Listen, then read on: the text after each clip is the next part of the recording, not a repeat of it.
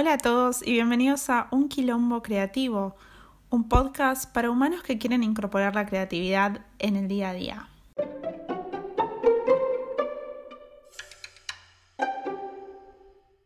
Sueno re seria haciendo esas aclaraciones y dando, y dando un opening a este episodio. ¿Cómo están, señores? Bienvenidos al primer capítulo real, o por lo menos de duración real, de este podcast. Mi nombre es Juan Raitelli, soy una persona que se dedica a trabajar en creatividad, a vivir la creatividad, a sentir la creatividad. ¿Por qué hago eso?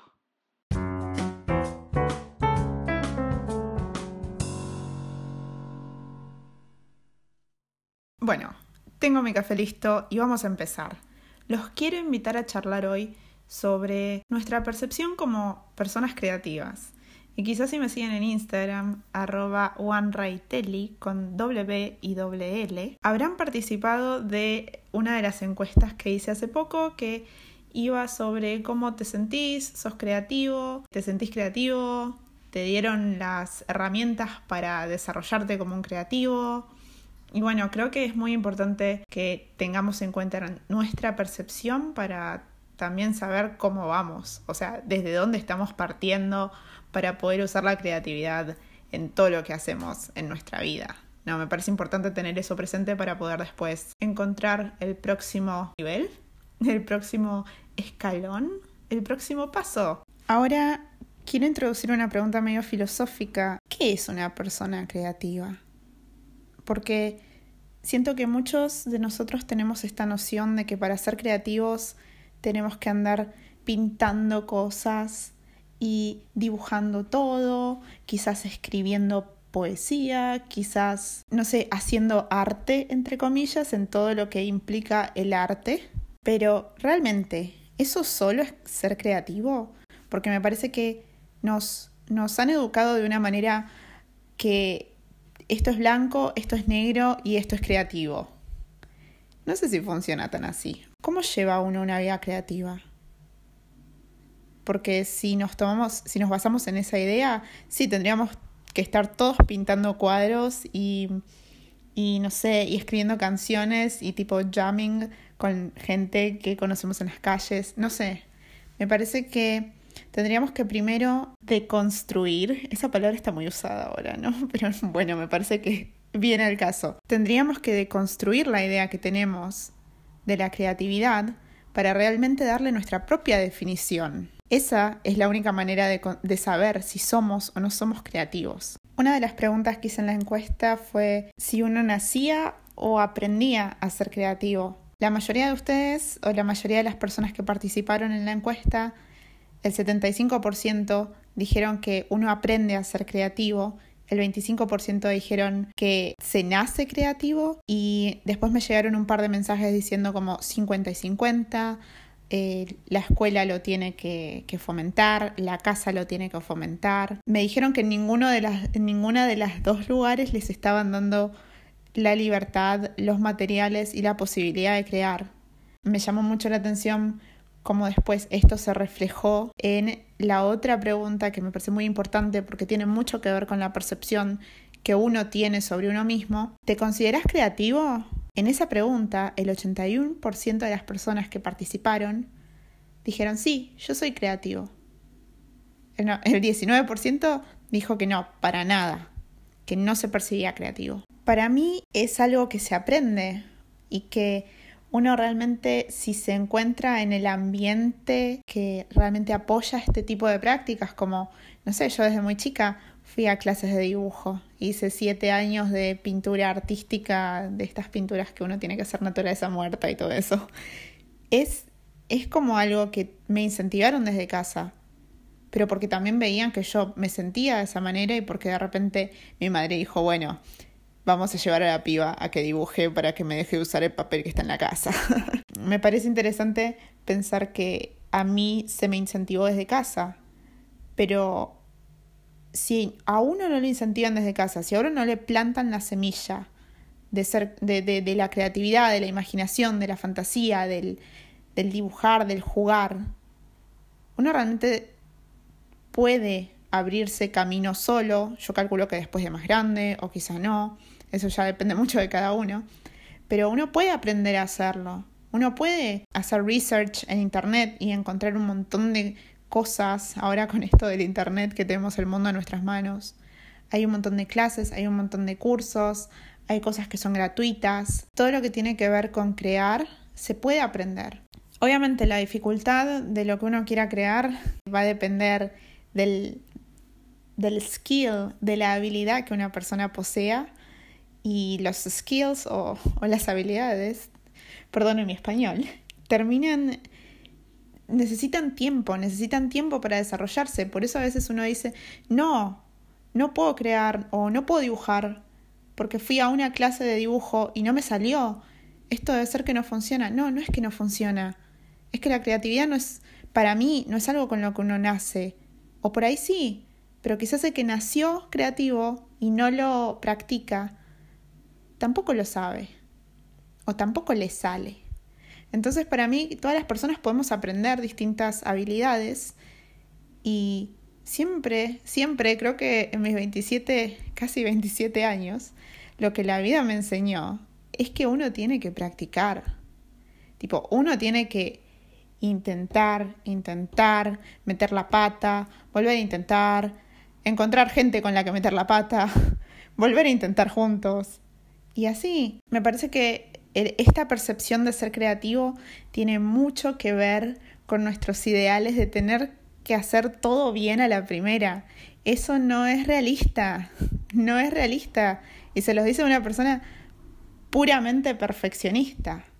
Sigo pensando que de alguna manera todas estas ideas que tenemos de productividad, de nuestro tiempo es dinero, de todo lo que no te da plata, eh, no es válido para hacer, que un hobby no vale la pena.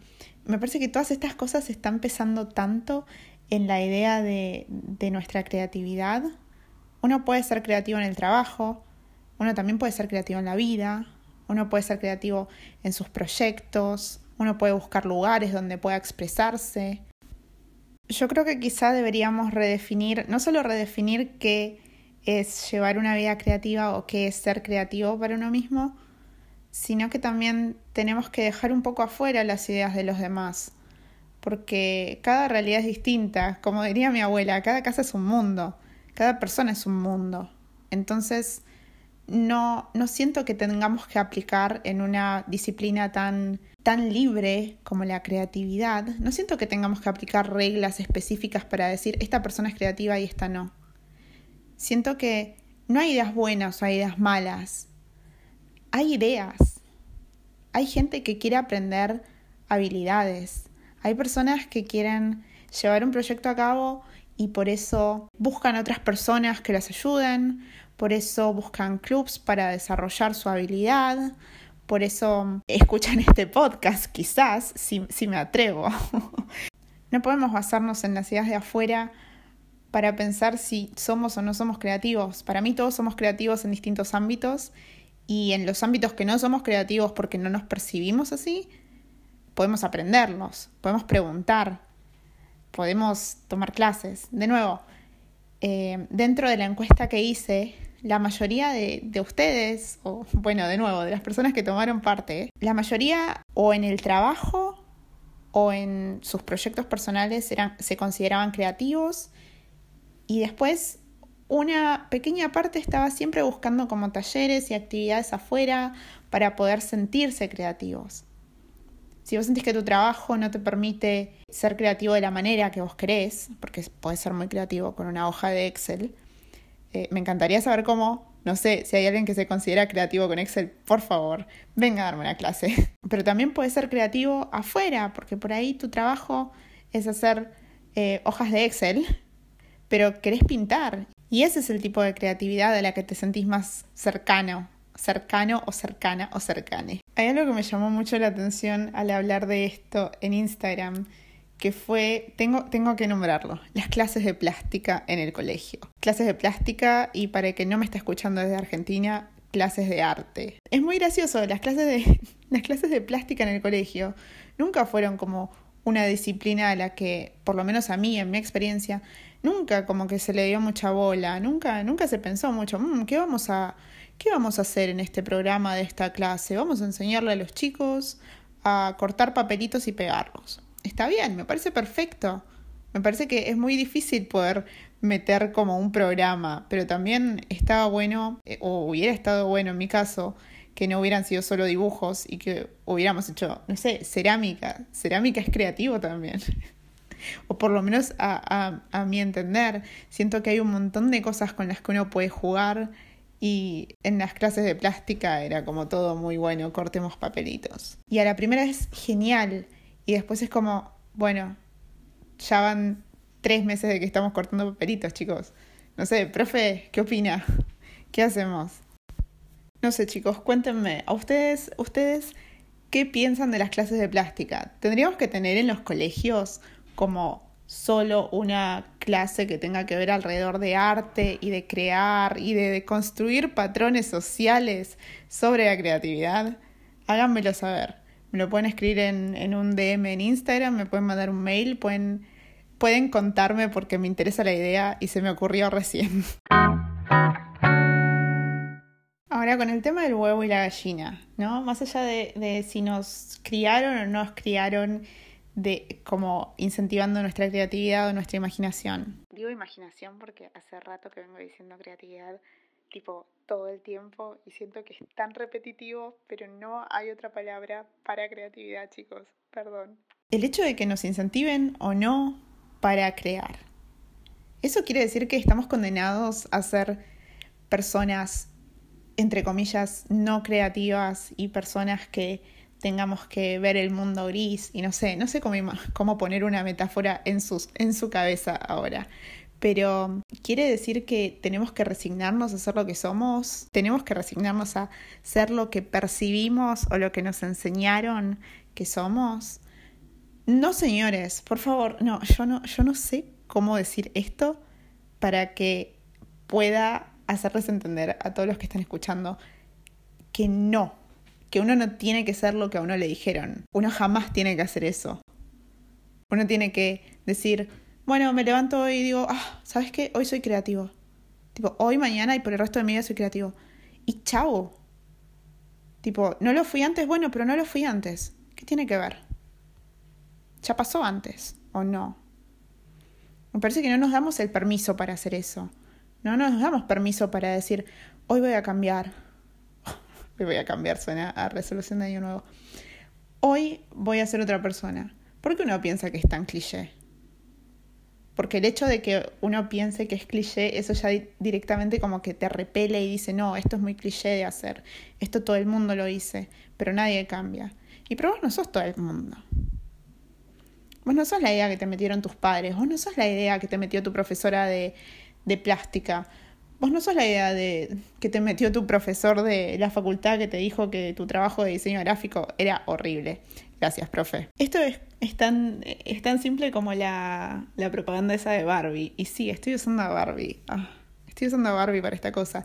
Pero la verdad que tomaron esta frase y fue como, sé lo que quiere hacer. Sí, tipo, sé lo que quiere hacer. Creo que muchas veces estamos esperando que nos vengan, que nos llegue la carta de Hogwarts a decirnos que vamos a ir a conocer a Harry Potter, o yo estaba esperando esa carta, eh, o, que, o que nos llegue una carta del cielo que diga vas a ser creativa hoy, a partir de hoy. Y no, tipo, sí, si estás esperando eso, sí, vas a seguir esperando, pero me parece que no tenés que esperar el permiso de nadie ni la valoración de nadie si tienes un proyecto en mente, si tienes algo que quieres hacer, si quieres empezar a pintar, si quieres empezar a hacer cerámica, si quieres empezar a escribir poesía. Me parece súper necesario que vos mismo, vos misma, vos misme, te des el espacio para hacerlo, te des el permiso y digas, eh, perdone mi francés, se van todos a cagar y yo hago lo que se me canta el pip.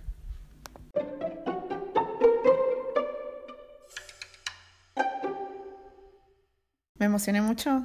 Ay, sí, creo que sí. Ay, bueno, chicos, perdón. Nada, si tienen que quedarse con algo de este podcast en particular, de este episodio, es redefinir si realmente vos te consideras creativo, ¿por qué no te dejas hacerlo? o si no te consideras, ¿por qué no te das el beneficio de la duda?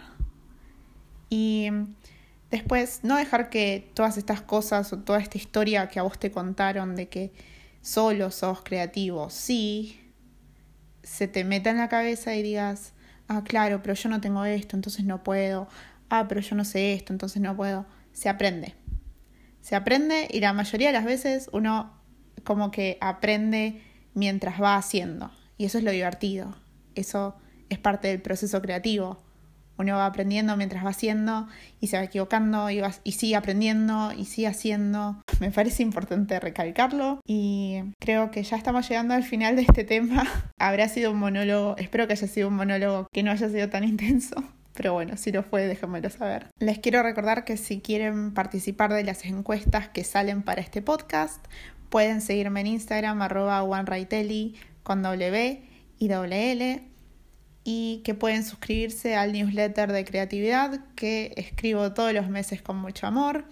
También pueden unirse al Club del Descanso, un club para gente que quiere descansar los domingos por la noche o por la tarde, depende de dónde estés. Y realmente no, no tengo más publicidad para hacer. Espero que les haya gustado este episodio. Si sienten que le puede servir a alguien, pueden compartirlo. Y nosotros nos vamos a ver en el próximo. No sé cuándo sale el próximo. ¿Saldrá pronto? ¿No saldrá pronto? Denle follow al, al, podcast para saberlo. Cuídense, estén sanos, les mando un beso grande y nos vemos. Chau, chau.